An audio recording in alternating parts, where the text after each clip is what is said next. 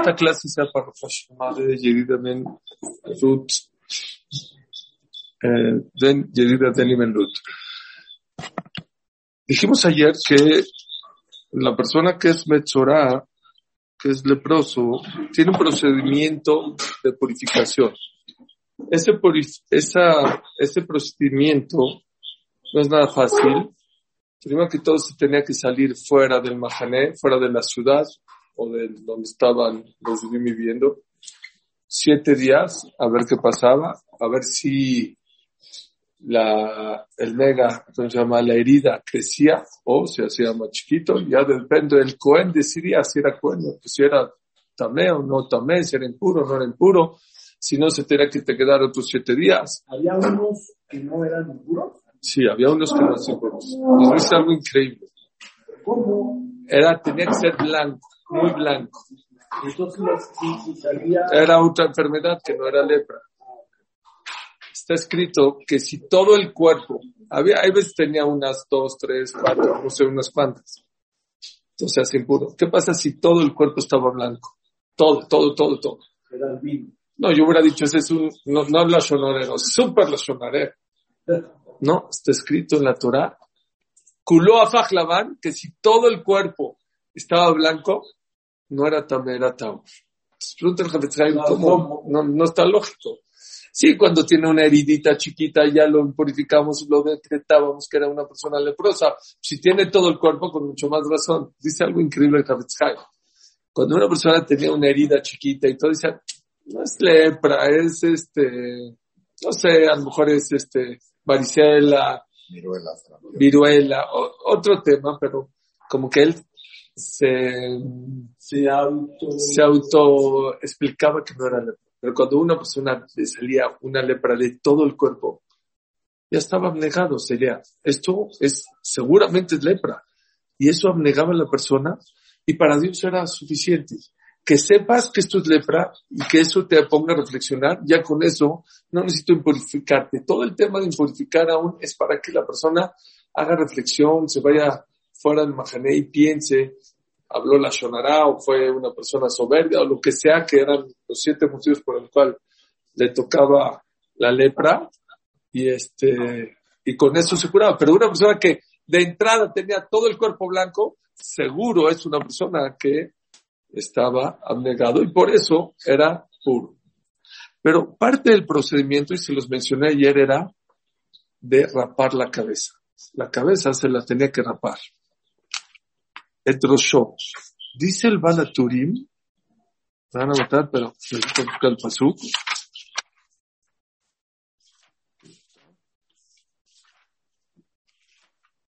Dice el Balaturim, solo hay tres, cuatro pasukim en toda la Torah que dicen la palabra Rosho, que es cabeza. Déjenme encontrarlo, que aquí no hay Balaturim. Se los voy a decir de memoria todos los pesukim que hay, ¿saben cuáles son? Berosho Magia Increíble. Aquí es Rosho, habla de raparse la cabeza. ¿Sí? Pero todos los demás hablan de Rosho Magia O sea, uno de ellos es en Prashat en el sueño, la escalera. Berosho Magia Y su cabeza llegaba al cielo. Dice el Balaturín, ¿saben por qué le rapan ¿Por qué le cortaban o le rapaban la, la cabeza? ¿Por qué? No por la enfermedad que tenía la del Oscar, no sé cómo se llama. La, alopecia. ¿Eh? Alopecia. Alopecia. Dice, o a lo mejor le dice, dice, dicen los jajamín, porque uno de los motivos por qué daba lepra no era nada más por la shumara, cava, soberbia. La soberbia está en la cabeza. Aquí está la soberbia. Una persona tiene un poco más de dinero, se cree. Una persona tiene un poco más de inteligencia, se cree. Una persona tiene un poquito más de éxito, se cree. Uno es buen doctor, se cree. Todo está en la cabeza. La cabeza se va al cielo. Como dicen aquí en México, se le subió la espuma a su malteada, ¿no? Y por eso a Berhu que no me gusta, para que reflexiones que el motivo por el cual te tocó la lepra es porque, por ser soberbio. Qué importante es y quiero hablar esta clase el día de hoy, de eso. la importancia que tiene la cabeza de cada uno de nosotros. Por un lado, la cabeza te puede llevar al abismo. Tu mal comportamiento, tu soberbia, te destruye a ti, te destruye a tu, eh, tu matrimonio, destruye la relación con tus socios, con muchas cosas. Y por el otro lado, ¿qué es lo que hace grande a la persona? La cabeza, la manera de pensar. Mucha gente tiene cosas maravillosas, pero ¿qué creen? No sabe qué hacer con esas cosas maravillosas. Llevar Hashem, que Hashem te bendiga, Bishmereja. Según lo, que estamos haciendo hoy, que Hashem te bendiga, que te dé éxito, que seas un gran doctor, un, gran jam, un gran empresario, pero Bishmereja, que te cuide la manera de cómo pensar, de cómo actuar. Porque no es suficiente, no es suficiente tener dinero, no es suficiente tener éxito, es qué haces con el dinero, es cómo piensas el dinero. Si el dinero te cambia la manera de pensar, pobre de ti. Si el éxito te cambia, como lo hablamos en la semana. ¿Sabes de mi coche? Porque ¿Sí? está de mi carro. Ok. Si una persona, el dinero, el éxito, la fama, le hacen cambiar su manera de pensar, es más peligroso. Escuchen esta historia. A mí me cambió espero que me cambie la vida positivamente. Había un jam muy grande, se llamaba Rav Shlomo eh, Meltzer. Seguro han escuchado. ¿Han escuchado hablar de Rav Kotler? Su suegro. Era un jam grandísimo, súper humilde, súper. ¿Han escuchado hablar de Rav Shach? Bueno, él era el papá de, no era su papá, pero Rav Shach no tenía papá, era huérfano ni mamá. Y él se ocupó de Rav Shach. Él fue el que lo cuidó. Cuentan que, que Salman Meltzer era tan humilde que una vez, él, hagan de cuenta, rezaba en el primer minyan de las siete y media de la mañana. Años, años. Y una vez decidió que ya estaba en edad para pararse batiquín a rezar en el primer minyan, cuando sale el sol les dijo a todos sus amigos del Minyan, señores, este, gracias, no sé, 30 años fuimos compañeros, me despido, los veo en Minjá en Arbil, pero en Shachrit ya no me van a ver acá, ¿por qué? Porque yo me voy a parar al primer Minyan, ¿saben? Al otro día, se esperan que ya no venga quién, el Jajam. ¿Qué pasa? Llega el Minyan, siete y media. ¿Qué pensaron todos? Se quedó dormido lleva 30 años parándose al, mismo minyan, seguramente este, se quedó dormido. Acabó la, la y todo el mundo se acercó, ¿qué pasó? Que se quedó dormido, se le pegaron las sábanas, que no, para nada. Yo les voy a decir la verdad. La verdad es que el día de ayer decidí ya no venir a este minyan. Pero hay dos viejitos allá en la esquina que no hacen nada todo el día. Y vienen a este minyan de las siete y media porque ellos piensan que yo soy un jajam grande y cada vez que acaba la tifla vienen y me piden verajá. Y esa alegría que yo les doy para que tengan este día no equivale a pararse más temprano. O sea, decidí que me quedo en este minero. Cuando ya era anciano, Rabbi Salman Meltzer, ya necesitaba un bastón. Necesitaba un bastón. Entonces caminaba muy despacio. Pero algo increíble. El camino de, su casa al Knis del Knis a la casa, había dos caminos. Uno largo, pero había un par que podía cruzar. Llegaba al, al Betacneset más grande, más rápido. Siempre, antes de cruzar a Bastón, siempre cruzaba el, el, el parque. Cuando le pusieron Bastón, le daba vuelta al parque. Está ilógico, ¿no? Si ahora ya te cuesta más trabajo trabajar, eh, caminar, pues con más razón, pásate para, por, corta el camino con el parque. No, no la crees. Pero solo el que conoció a Rabbi Dalman Metzer lo va a creer. Dijo Jajam, pues al revés, ¿por qué se va? ¿Por, qué rodea el parque? ¿Por, qué no? Dijo, no, mira, antes que no tenía este bastón, yo podía pasar junto a las palomas que hay en el parque, no las asustaba. Pero ahorita como pego duro con el bastón, las voy a asustar no las quiero asustar, por eso me rodeo. Vean la calidad de persona que era Mendoza. Dicen, a mí me dijo Romalquiel Kotler, ¿alguien de aquí ha ido a Lakewood? Sí. ¿Han visto las cualidades de Lakewood? Lakewood, les voy a contar una de las historias de Lakewood. Perdón, esta clase de Nishmat de Benjamín aquí. Oiga, yo llegué a Lakewood, yo, ya saben, yo me iba muchos años con mi esposa y mis hijos antes de Lul, dos semanas. Qué increíble. Yo iba a estudiar con mi jabruta, yo y Hamchakil. Íbamos a estudiar dos personas. Y luego yo llegaba maravillado de las cualidades del estudio que había en Lakewood, de verdad, porque es impresionante la calidad de gente que hay. Y llegaba a México a contar y venían unos amigos me decían, oye, pues no seas egoísta, invítanos, vengan el próximo año.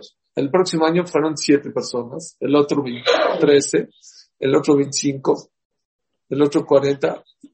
Hubieron viajes que hemos llegado a ser casi 200 personas. Nada más de estudiar. ¿Tú fuiste al de 200? Ahí está, ustedes fueron al de 200. No siempre ha sido 200, pero el promedio es de entre 80 y 100 personas. Una de las, les voy a decir rápido las cualidades que han habido, eh, que, que, que nos ha tocado así. Les voy a contar tres, cuatro rápidas, así. Estaba increíble. No, no estoy hablando más de los jajamín. Ya les conté la mía. La mía es de que yo llegué, yo soy muy desesperado para sacar el papel para sacarse de las manos. Bueno, para muchas cosas soy desesperado, pero una de ellas es para sacar el papel. Yo me lavé y no salía el papel, no salía el papel. Ya dije, ah, se secan ahorita se acercó una persona como de 80 años, me alcanzó, me dijo, no, no, no, espera, ¿por qué no te secas? Dije, no, es que el papá dijo, no, no te quedes con el agua mojada, porque se te pueden partir las manos, ven, no sé qué le hizo al papel, un señor de 80 años, que no se seque. Javier Nakach me dijo, la última vez que fue, ¿cómo se despidió del Lakewood? ¿Saben cómo se despidió? ¿Cómo se despidió? Él tenía que estar en Batiquín justo irse rápido para irse al aeropuerto, al Chef Gate. Entonces, creo que no, no había acabado la fila y se salió rápido. Se salió atrás una breja persiguiendo. Dijo, no, no, es que le empezó a decir algo, pero es en inglés. Esto me lo contó Hamnakach. Pero Hamnakach no habla inglés. Dijo, sorry, don't speak English, me tengo que ir al aeropuerto. Dijo, no, no, por favor, un minuto. Dijo, es que me tengo que, por favor, un minuto. Y, y si te vas de viaje más, espérate. ¿Qué pasó? le habló otro Brecht que hablaba hebreo, y dijo, es que dice que en la mañana cuando llegó al, dijo Litatefe chichita, hay que echarse el chichit para atrás, ¿no? Dice que parece que con los chichios te pegó, que perdón, que si lo perdonas. Dijo, qué bueno que te agarré antes de que te vayas para no lastimarte. Otra historia del eco. No, no, ese es un mal pensamiento, pero otra, dos, dos, tres más. Uno, está en un restaurante. De repente, un mexicano, ¿eh? Amigo mío, pidió unos palillos. Oiga, ¿hay palillos? Dijo, no, perdón, no hay palillos. Ah, bueno, no, no importa, más, páseme la cuenta. Ya se iba, y de repente llega uno de afuera. Dijo, oye, ¿quieres unos palillos, no? ¿Cómo sabe? De raja, no te escuché. En la tienda de aquí al lado venden palillos y te traje unos palillos. Vamos a vivir a Una calidad humana. ¿Qué calidad humana? ¿Quién hace eso? Otra, llegaron a un restaurante y le dijeron, este, eh, ¿tienes vino? Dijo, no. Este, la verdad, no, eh, no tenemos vino. Dijo, bueno, ¿puedo sacar? Dijo, no, por Kashrut no puedes traer, no cada quien puede traer su vino. Dijo, pero yo te compro uno aquí en la tienda yo te lo traigo, pero yo, o sea, que sea yo, porque yo no puedo meter el vino que tú traigas al resto. Ok. A eh, le trajo unas botellas y todo. Y, y ve la cuenta, dijo, oye, este, él dijo, seguro me la va a cargar el vino pues, por su cuenta. Ve que en la cuenta no está cargado el vino. Dijo, oye, y espérame, pero el vino qué? Dijo, no es el vino esa parte, eso es conmigo. Dijo, no, oye, no, pero ¿cuánto lo vas a cobrar? No sé, ya empezó a discutir en mexicano él. Dijo, no te lo voy a cobrar. Dijo, no, ¿cómo crees? Dijo, no te lo voy a cobrar, ¿cómo crees que te voy a cobrar? Pensó que no lo puso en la cuenta para que él le cobre. Dijo, no te lo voy a cobrar. Dijo, pero ¿por qué no? Porque tú trajiste tu vino. Tú no tienes culpa que yo no te permití abrir tu vino acá. Tú trajiste tu vino, ¿por qué te lo voy a cobrar? Entonces no le cobró el vino. Yo cuando llegué una de las veces ahí en Lakewood, como de verdad hay mucho, mucho lo que hacer, hay que ser más bueno en la vida. Sí, eso es seguido, eso ya sabes. En la Yeshiva hay mucha gente que llega y deja sus llaves pegadas en el, en el estacionamiento y dice, no todo el mundo lo hace, pero hay quien lo hace. Y pone un letrerito, este coche va a estar estacionado aquí hasta las 2 de la tarde. Si lo quieres usar, te lo puedes llevar por favor.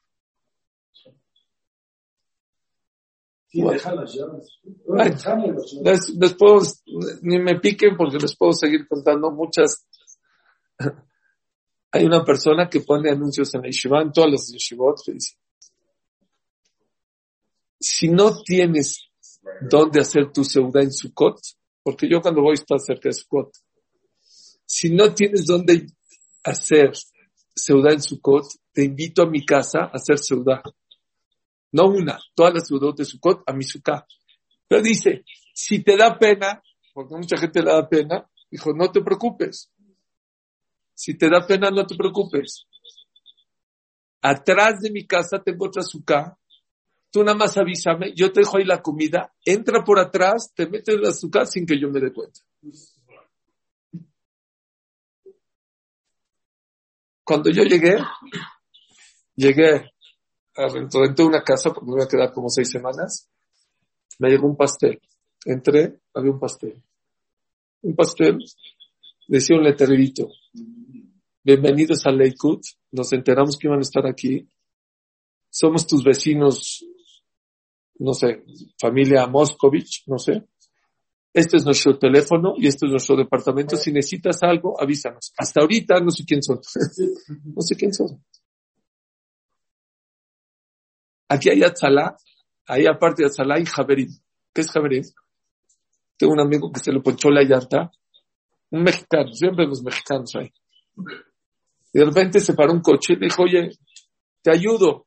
Dijo, ¿cuánto vas a cobrar? no te voy a cobrar nada. Yo soy de Javerín. Dijo, pero Javerín, ¿pero de cuánto? Dijo, no, de Javerín de nada. Hay una organización, se llama Javerín. Así como hay Atzalat. Si alguien se le poncha la llanta, si alguien este, se le cerró su casa a las dos de la mañana, tú les marcas, ellos vienen y te, te sin cobrar un centavo. Les puedo contar, de verdad, muchas, muchas historias de Lakewood, de la calidad humana de las organizaciones de Geset Es impresionante hicieron, la Yeshiva hizo una clínica para, de dentista, doctores, este, radiografías. ¿Cuánta gente se atiende al año? 600 mil. El 30% es gente no judía. No es nada más gente judía. Dejan a no judíos. El 30% de las, de las visitas es para gente no judía. ¿Por qué les cuento todo? ¿Qué tiene que ver? Me dijo Ramalkiel Kotler. Ah, les voy a contar una más. La mamá de Ramalkiel Kotler, el Rosh es Ramalkiel Kotler, señor hija Su mamá, la Rabanit Rizel, que tuvimos el dejud de conocerla, ella acompañaba dos veces a la semana, ella tenía 80 años, a una señora que lo aleno tenía cáncer y necesitaba irse del Lakewood dos veces a la semana a Manhattan hacerse quimos o radiaciones, no sé. Un tratamiento que duraba tres horas. Y la Rabanit Rizel era una persona muy importante. Dijo, yo, Jazita, la otra no tenía quien acompañar. O sea, quien la acompañe, se ve que era una señora viuda y sola, no tenía hijos. Dijo que ella la acompañaba pero para que no se sienta mal la señora que la Rabanit esté tres horas, ella le decía que tenía que hacer cosas en Manhattan. Entonces se iba a caminar en Manhattan una señora de 80 años para que la señora no siente mal, que la está esperando. Es, es, una ciudad, aparte de muchísima Torah, impresionante de Torah. Es una ciudad donde de verdad el Gesed y el ver por el otro es impresionante. Me dijo Romalquiel Kotler. Uno más, les voy a contar. Esto lo puse en mi libro de Shalom Bay. Llegó este Romalquiel Kotler a pedirle acá a una persona que, el que tocaba en las bodas de Lakewood. Pero no vivía en Lakewood, vivía en Nueva York. Fue a verlo, hola, ¿cómo estás? Bien, esto, oye, ¿me puedo decir? Con mucho gusto, le dio la acá. Dijo, Ham, ¿le puedo dar ver a mi hijo? Dijo, sí, claro. ¿Cómo se llama tu hijo? Dijo, a ver, ¿cómo se llama? Shneur Yosef. ¿Qué? Shneur Yosef. Dijo, es el nombre de mi papá. Dijo, sí, yo le puse el nombre Shneur Yosef por tu papá. Dijo, pero tú no fuiste estudiante de Lakewood. Escuchen, se me enchina el cuarto. Esto me lo contó Gamalquiel. Dijo, te voy a contar, o Aaron, su hermano, me contó. Dijo, te voy a contar. Yo toqué muchas bodas de muchos alumnos en Lakewood. Yo era el que tocaba. No sabes cuántas miles de personas iban a las, bodas. Y tu papá, como era el Roshva, iba a muchísimas bodas. El único, el único, que antes de irse de la boda se acercaba y me decía, qué bonito tocas, era tu papá. Yo cuando me casé con mi esposa dijo, yo, me caso contigo con una condición. El primer, eh, los Ashkenazim no le ponen como el abuelo, solo si ya falleció. El primer nombre que le vamos a poner a nuestro hijo se va a hacer Señor Joseph. ¿Por qué? Yo quiero que mi hijo sea como esa persona. Me dijo Romalquiel Kotler, todas las mitot y el gesed que hay en Lakewood, ¿saben de dónde salió? De Rafi Zalman Metzer. Rafi Zalman Metzer era, su yerno fue Rabaron Kotler, y Rabaron Kotler fue el que hizo todo Lakewood. Rabaron Kotler era el papá de Rav Yosef, y Rav Yosef era el papá del Roshpa de ahorita, que es Ramakiel Kotler. Increíble. vean, esto no me, no me he olvidado lo que les iba a decir que me cambió la vida. No, estos Masim ya me lo sabía. Hay más de Rav Salomon, pero bueno. Después de una de las Twin Towers, le, pidieron a, Ram, a Rav Salomon que vaya a consolar a una familia en Manhattan que perdió, o en Nueva York, que perdió al papá o al esposo en las Twin Towers, falleció en las Twin Towers. Vean cómo la cabeza hay que usarla para fue a consolar, habló, él no conocía a la familia. Ya consoló lo que tuvo que consolar, ya se iba. Dijo, Jam, no se vaya. Este es el hijo, Eliatón, ocho años. ¿Puedo hablar con él? Está muy triste. Se regresó, se sentó en el sillón y lo sentó en sus piernas. Bueno, o habló con él y le dijo así. Dijo, oye, ¿te puedo hacer una pregunta? Dijo, sí.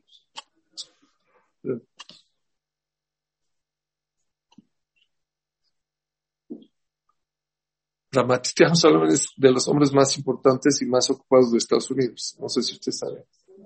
Su día empieza a las 4 de la mañana porque, bueno, ahorita está enfermito, pero antes hablaban llamadas de Europa, de Israel. Yo, a mí me tocó, en la Yeshiva había un cuarto, había horarios de citas con Ramatitiam para consejos, barajot. ¿De cuánto eran las citas? Cinco minutos. Cinco minutos. Y, y si te tardabas, te tocaban la puerta y había un encargado que te sacaba. Jajam, perdón, hay mucha gente. ¿Qué le dijo el jajam a este niño de ocho años? Te invito a un club de amigos. Dijo, ¿aceptas? Este Sí, ¿Usted, ¿Usted va a ser mi club de amigos? Dijo, sí. Nada más con una condición. Amén. ¿Cuál es el club de amigos? ¿O qué, en, qué consta el club de amigos? Dijo, si tú estás muy ocupado y yo necesito hablar contigo porque estoy triste, porque necesito un consejo tuyo, lo que sea, le tienes, con, tienes que dejar a tus amigos y tienes que contestarle a los del club de amigos. Como somos del club, le tienes que contestar. Dice que la sonrisa, los hijos. Dijo, pero espérate, igual tú. Si tú algún día estás triste o necesitas un consejo o algo y me marcas, Yo tengo que dejar lo que tenga que hacer por contestarte porque eres del club de amigos. Espérate. Dijo, pero hay condición, no, podemos meter a cualquiera al club de amigos. Dijo, ¿cuáles son las condiciones, Tiene que ser una persona que perdió a su papá a los ocho años. ¿Cuántos años tienes? ¿Ocho? ¿Perdiste a tu papá? Pero Matiteo perdió a su papá a los ocho años también. Estaban yo, dice que todos los ahí estaban llorando. Gente más sensible, gente se hereda, esas cosas se heredan. Vean qué increíble, ahora sí ya. Ya les cuento lo de Rav Isser Zalman Metzer. Regresando a Rav Isser Zalman Metzer, era tan humilde que no quería lastimar a los viejitos, no quería lastimar a las palomas, no quería lastimar a nadie. Y la gente le daba mucho cabot, mucho honor, porque era un gran jajam, aparte sabía de Torah muchísimo.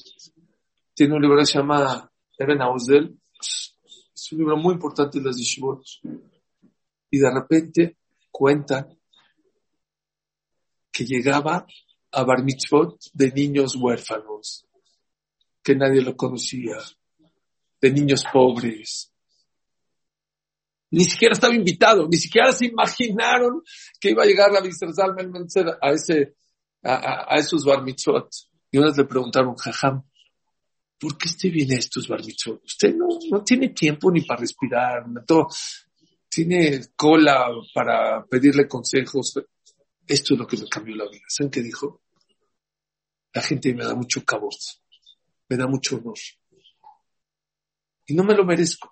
Si yo no merezco tanto honor. Entonces, ¿qué hago? No me quiero quedar con ese cabot. Dejen de decirles no, más me dan. Si les digo no me den shishi, más me dan shishi. No me sienten más, ¿eh? no puedo con ellos. ¿Qué hago?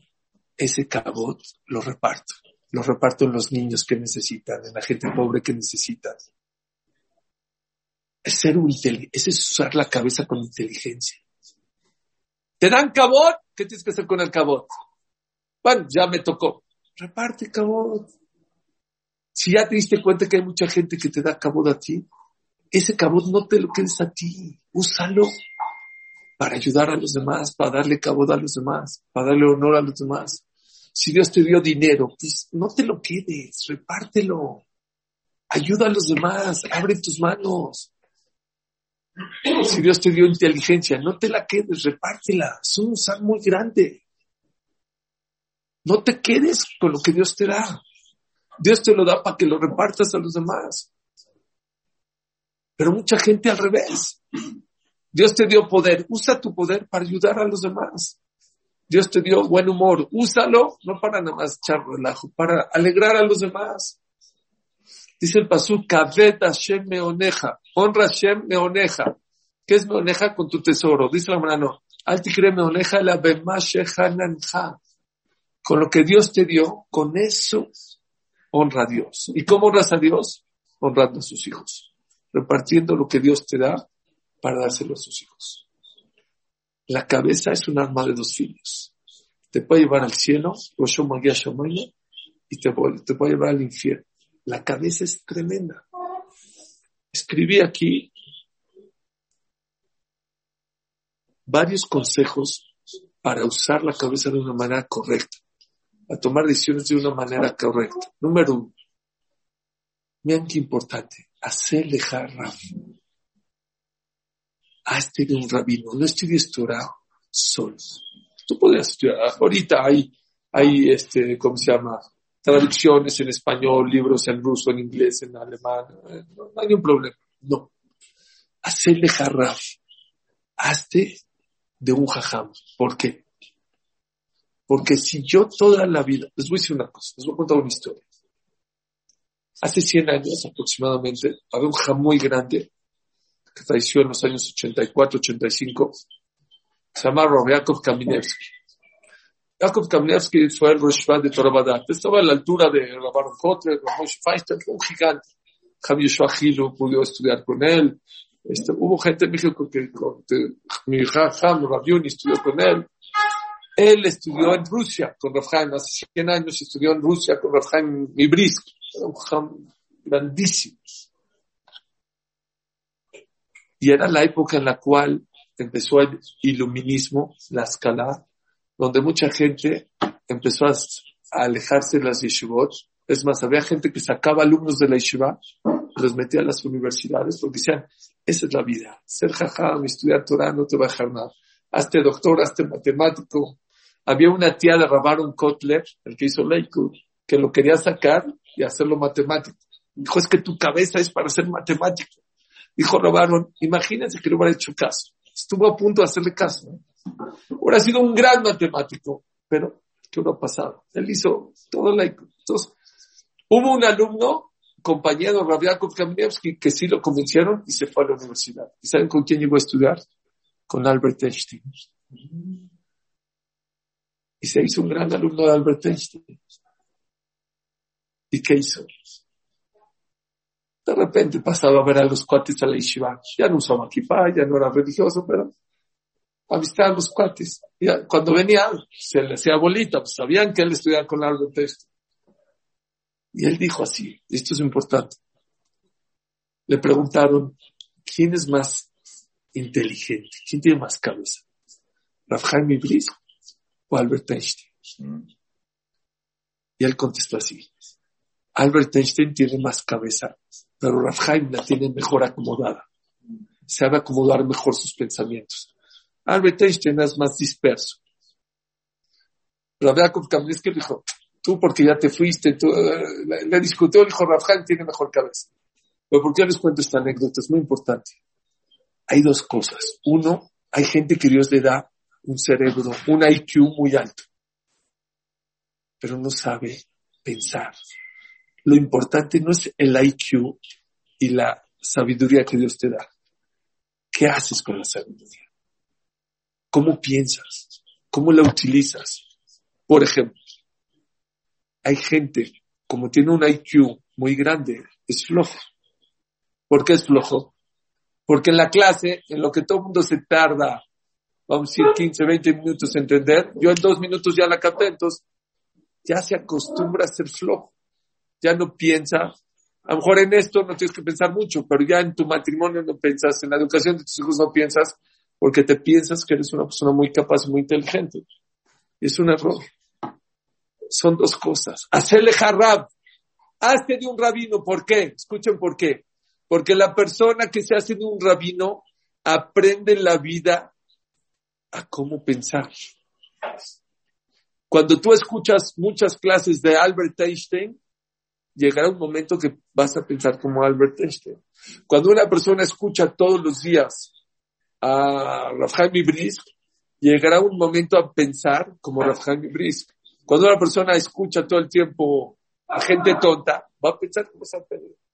Por eso es tan importante que la persona escuche de gente importante sabiduría, porque te enseña a pensar. Por eso no dice, Yele Harraf, que tengas un rabín, hacerle Harraf. Hasta tú. ja. Creo que lo mencioné la semana pasada, ¿no? No le puedes estar preguntando todo a tu jajam. No le puedes. No, pero si tú te acostumbras a estar cerca de tu jajam y escuchas mucho a tu jajam, llegará un momento que cuando tengas una duda, puedas pensar como él piensa. ¿Entendieron? Y hay muchas historias de cómo mucha gente muy inteligente no supo cómo reaccionar en momentos de aprieto. Les voy a contar una, está medio tenebrosa, pero está chistosa también, de cómo hay gente que sabe usar la cabeza en momentos de aprieto, en momentos de presión. Había una señora en Estados Unidos que su esposo la estaba tratando mal, le gritó, estaba borracho, no, drogado, no sé qué. Y le empezó a pegar y la iba a matar ya la va a matar. O a trancazos o a cuchillas, no sé qué la iba a matar. ¿Qué hizo ella? Dijo, cálmate. A lo mejor tienes hambre, déjame, déjame atenderte, y ahorita me matas, ¿no? Dijo, sí, tengo mucha hambre. Dijo, bueno, déjame pedirte una pizza. Agarró el celular y en vez de marcar a Domino's Pizza, eh, pizza donde le marcó al 911. Pero si él escucha que le está marcando a 911, pues la mata. ¿Y qué dijo? Hola, ¿qué tal? ¿Cómo estás? ¿Es Domino's Pizza? Dijo, no, está, está hablando a 911. Sí, ya sé. ¿Me puedes mandar una pizza con eh, Black Olives? Señora, está hablando a 911. Sí, ya sé. ¿Me puede, por favor, mandar una pizza? Es que mi esposo está muy enojado porque tiene mucha hambre. Rápido, ¿me la puede mandar? Captó esta persona y le mandó el domicilio y le salvaron la vida. No es la cabeza, sino cómo usas la cabeza. Ok, es un consejo muy importante. Cuando una persona lee, no nada más de, de, de David Amelech, Yosef Atzatik, de Moshe Rabbeinu, empiezas a comportarte como ellos. Empiezas a ver. Hayab Adam Lomar Matai Masai de. ¿Cuándo van a llegar mis actos a los actos de Abraham Jacob? Quiero asimilarme a ellos.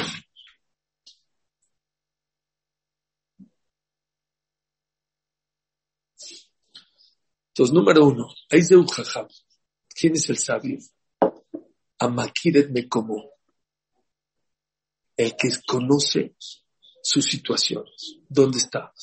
Su situación económica, su situación con su matrimonio, su situación como papá, como hermano, como Yehudi.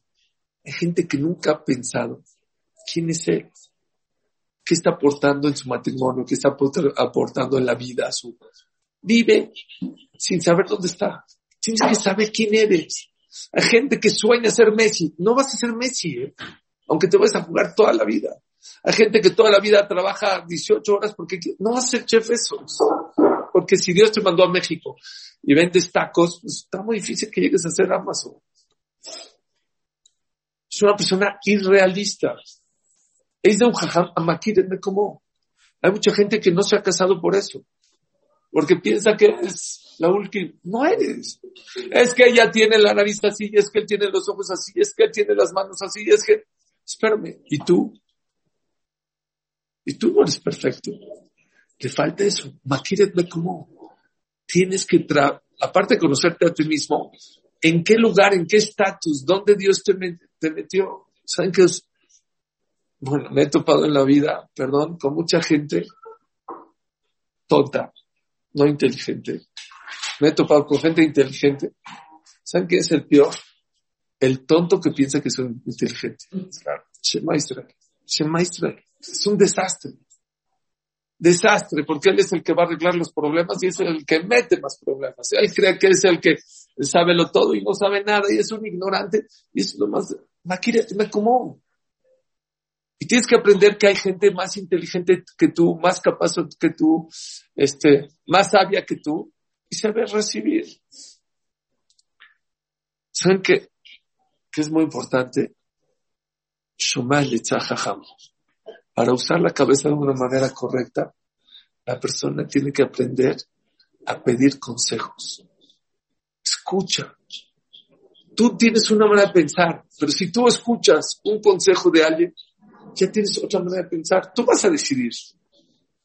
Pero ves otra manera de cómo pensar en la vida.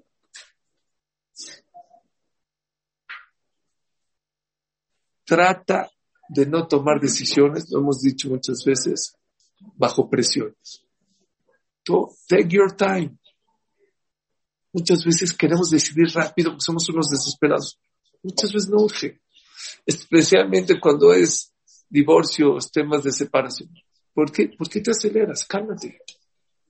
tranquilo. No, no sé ni cómo se llama el que le dio una cachetada a otro en los Óscares, pero escuché que se arrepintió. Y su, su, su, no sé, su historial ya está tachado por millones de personas. Se hubiera pensado, se hubiera calmado. A lo mejor acabando el programa se la raya, a lo mejor se enoja, a lo mejor lo demanda, no sé, a lo mejor hubiera ganado más. Pero, exacto, se para y se va y todo el mundo se da cuenta. Pero hay maneras. No se me olvida la maestra de la universidad de aquí en México que contó un mal chiste de los judíos de la Shoah. Y había una, una alumna judía y todo el mundo alabó la manera tan correcta. Otro le hubiera dicho, oiga, usted es peor que Hitler me pareció de muy mal, dijo la alumna judía, me pareció de muy mal gusto el chiste que contó, asumo mi responsabilidad de salirme del sub y se salió. No saben cómo la, la lavaron de la manera en que se salió, con, con, prudencia. vi un artículo de un psicólogo que dice, tienes que probar. Uno tiene, como, a ver si me, a ver si lo sé explicar, un camino de decisión. Vamos a decir que a mí siempre me gusta el color blanco, blanco. De repente tienes que escoger el color negro en alguna ocasión para que pruebas qué es el color negro. Para que aprendas a que tu cabeza se abra un poquito. Un poquito. A ver, ábrete el otro. Y a lo mejor prueba, a lo mejor tú crees que blanco, blanco, blanco. Les voy a poner un ejemplo. Uno de mis hijos, bueno, mis hijos son muy eh, piquis para comer. Esto no me gusta, esto sí me gusta. Uno de mis hijos no le gustaba el atún. Dije, es que el atún es, es, básico, es básico para viajar, para esto. Es muy básico, la verdad. Le rogué. No, no. Bueno, pruébalo. Lo probó. Le fascinó. Ahorita, papi, ¿qué estás, pa, ¿qué estás cenando? Una noche, ¿qué cenan? ¿Qué es esto? Atún, atún, atún, atún. Prueba. A lo mejor tú crees, no, esto, prueba el otro lado, a lo mejor el otro lado no está tan equivocado como tú piensas. Esto lo he oído en de Estados Unidos. Si lo que estás escogiendo es un camino fácil para resolver un problema, seguramente es el camino equivocado. Si ese es fácil y rápido, normalmente no es la solución correcta. Normalmente para arreglar los problemas y los retos en la vida se necesita esfuerzo y tiempo. Si estás escogiendo el camino fácil, piénsalo y creo que tiene mucha filosofía. Si estás escogiendo el rápido y el fácil, seguramente estás agarrando el camino equivocado. Otra cosa, busquen lugares para pensar. Mi coche, apaga tu celular y apaga el radio puede ser un lugar espectacular para, para pensar. En el camino de aquí a la fábrica, de la fábrica. Hay gente que en el elevador, bueno, si no está muy lleno, puede ser un lugar. Les he dicho que una de las mejores, de las mejores, este, ideas han salido es en la ducha, en la regadera. Métete, métete a tu regadera y piensa y tómate tu, take your time.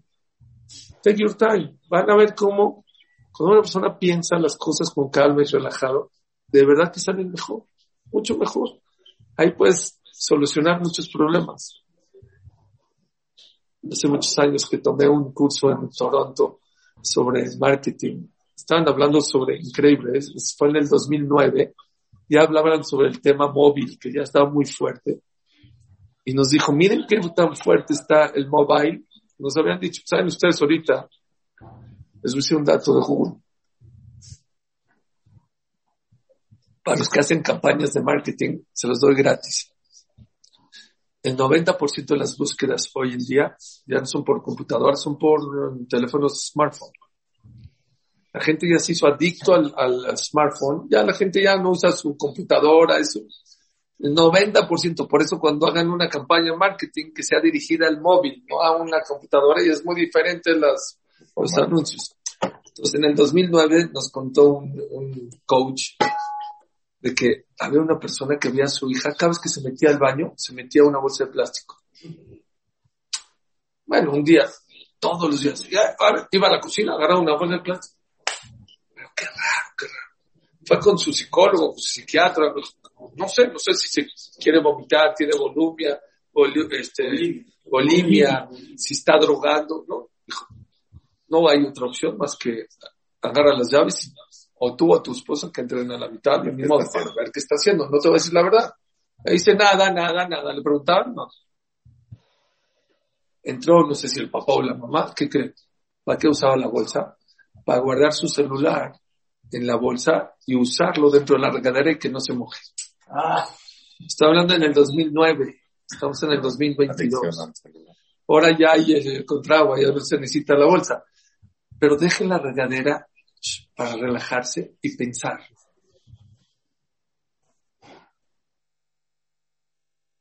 Bueno, esto lo hemos dicho muchas veces. El Hafetz Haim dice, es, de haber empezado con eso, lo correcto en la vida es que la persona tome decisiones con la cabeza, no con el corazón.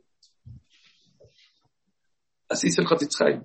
y así escuché el nombre de Rav Dessler, las decisiones en la vida se toman no con sentimientos, con la cabeza. Cualquier tipo de decisión. Todas las decisiones, con la cabeza y no con el sentimiento.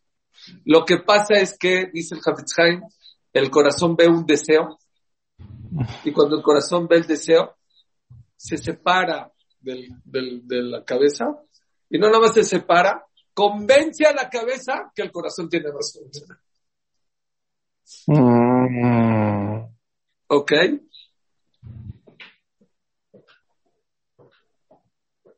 Pasa que el corazón tiene razones que la razón no entiende. Exacto. Muy bien. Sí. Ok.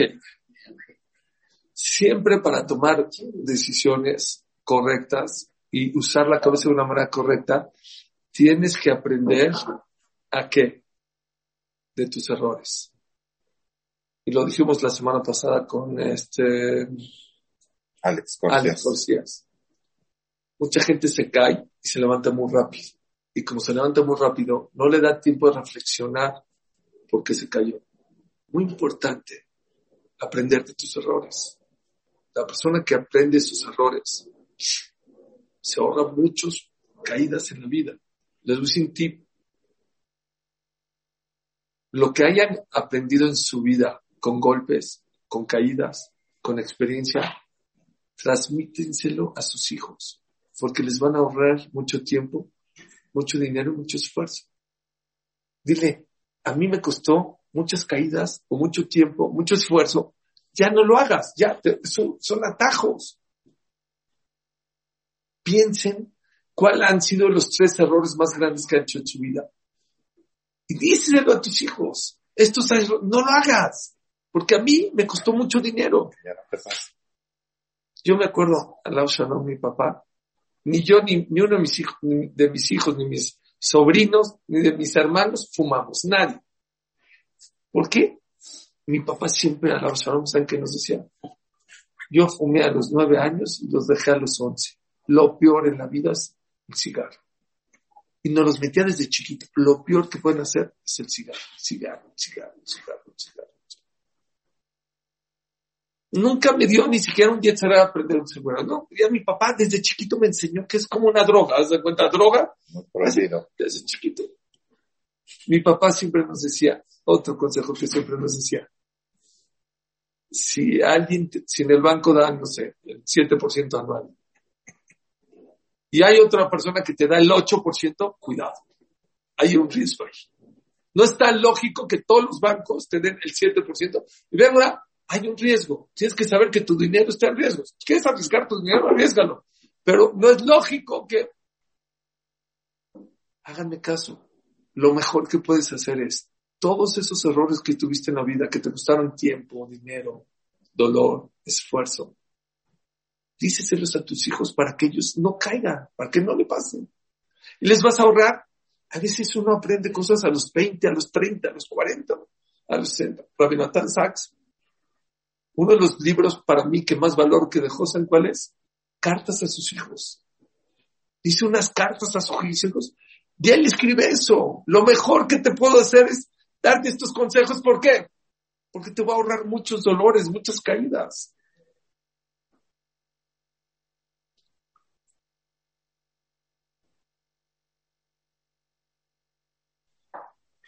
Trata de cambiar tus problemas por retos.